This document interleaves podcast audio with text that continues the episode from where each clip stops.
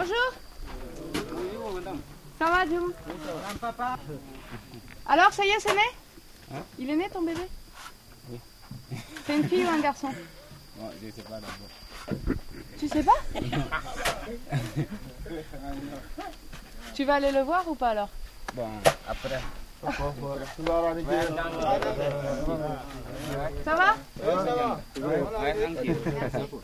Ouais, un petit.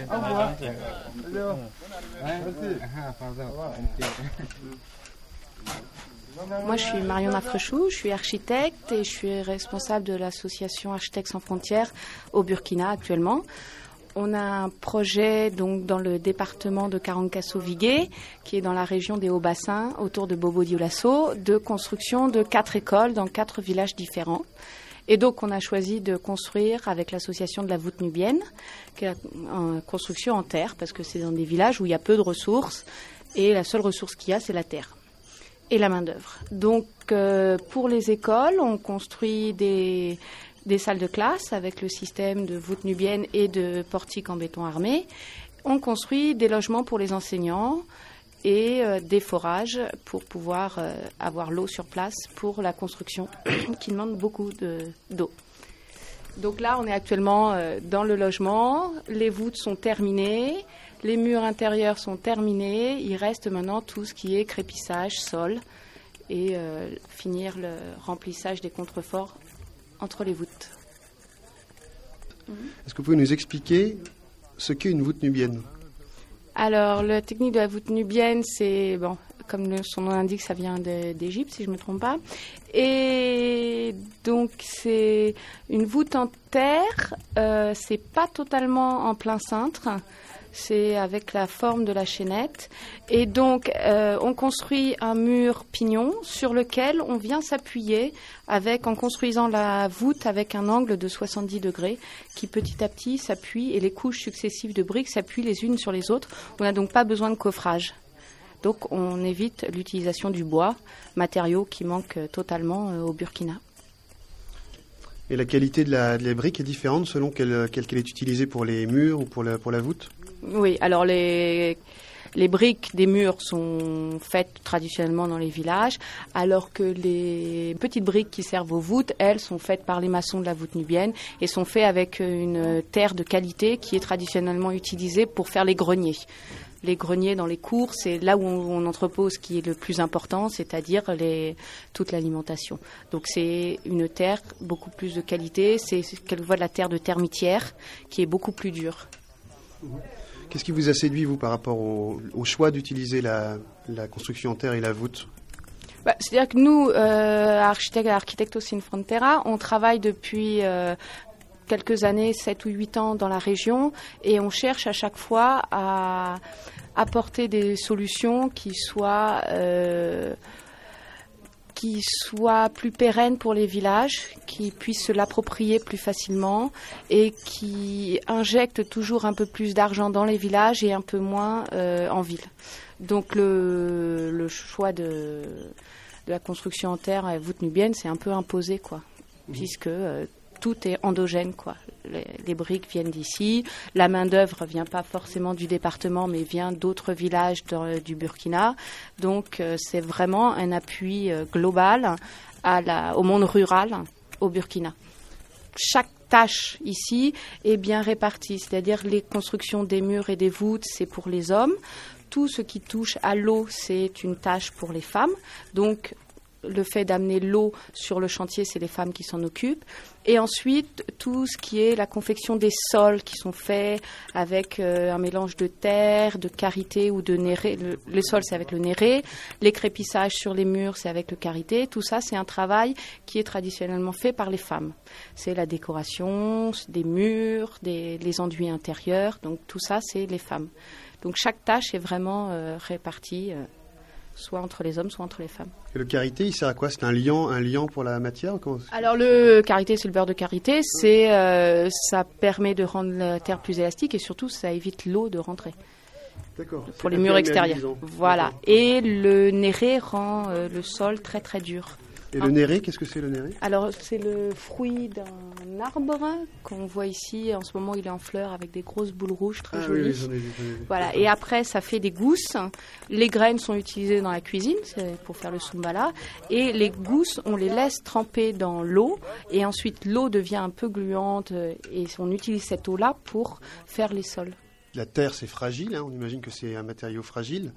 Euh, Est-ce qu'il y a des contraintes liées à cette construction? Pour l'instant, euh, la voûte nubienne n'a pas encore euh, bien défini jusqu'à quelle largeur on peut aller. Donc là, on est sur 3,25 m, c'est une bonne largeur pour les, chambres. Et ça permet de faire des maisons qu'on a. Mais on ne peut pas aller plus, la- plus, plus grand jusqu'à maintenant. Ce qui est un problème pour tout ce qui est les édifices publics qui ont besoin de grandes salles, comme les écoles, les mairies, les dispensaires et tout ça. Voilà, et c'est un peu votre projet quand même. Voilà, et donc notre projet, c'est euh, avec la voûte nubienne qui a mis au point un système avec un architecte italien d'un portique béton qui remplace en fait les murs intermédiaires sur lesquels reposent les voûtes. Euh, donc un portique béton calculé pour supporter le poids qui est quand même assez énorme de chaque voûte. Et donc avec deux portiques et les deux murs extérieurs, on peut faire une salle avec trois voûtes qui fait donc euh, 9 mètres 40 sur euh, 6 mètres 50 qui est à peu près la norme pour une salle de classe.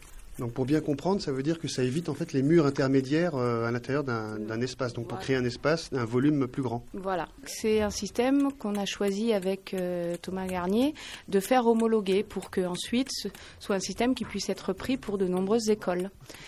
Et donc pour l'instant, on va faire le suivi de chantier avec le directeur de la construction de la région du, des Hauts-Bassins. D'accord, donc c'est assez important dans la suite, pour, l'évolution de, ce type de construction. Oui, bon, on, on va voir parce que bon, chaque système a aussi ses limites, donc on va, on va l'étudier. Euh, la voûte nubienne euh, continue de l'étudier au niveau économique, au niveau mise en œuvre et tout ça. Et d'un autre côté, effectivement, c'est très intéressant puisque la politique nationale est à la promotion des matériaux locaux pour euh, rendre euh, les constructions dans tous les villages, que ce soit les constructions de dispensaires, d'écoles, euh, toujours plus faciles et pouvoir construire un plus grand nombre.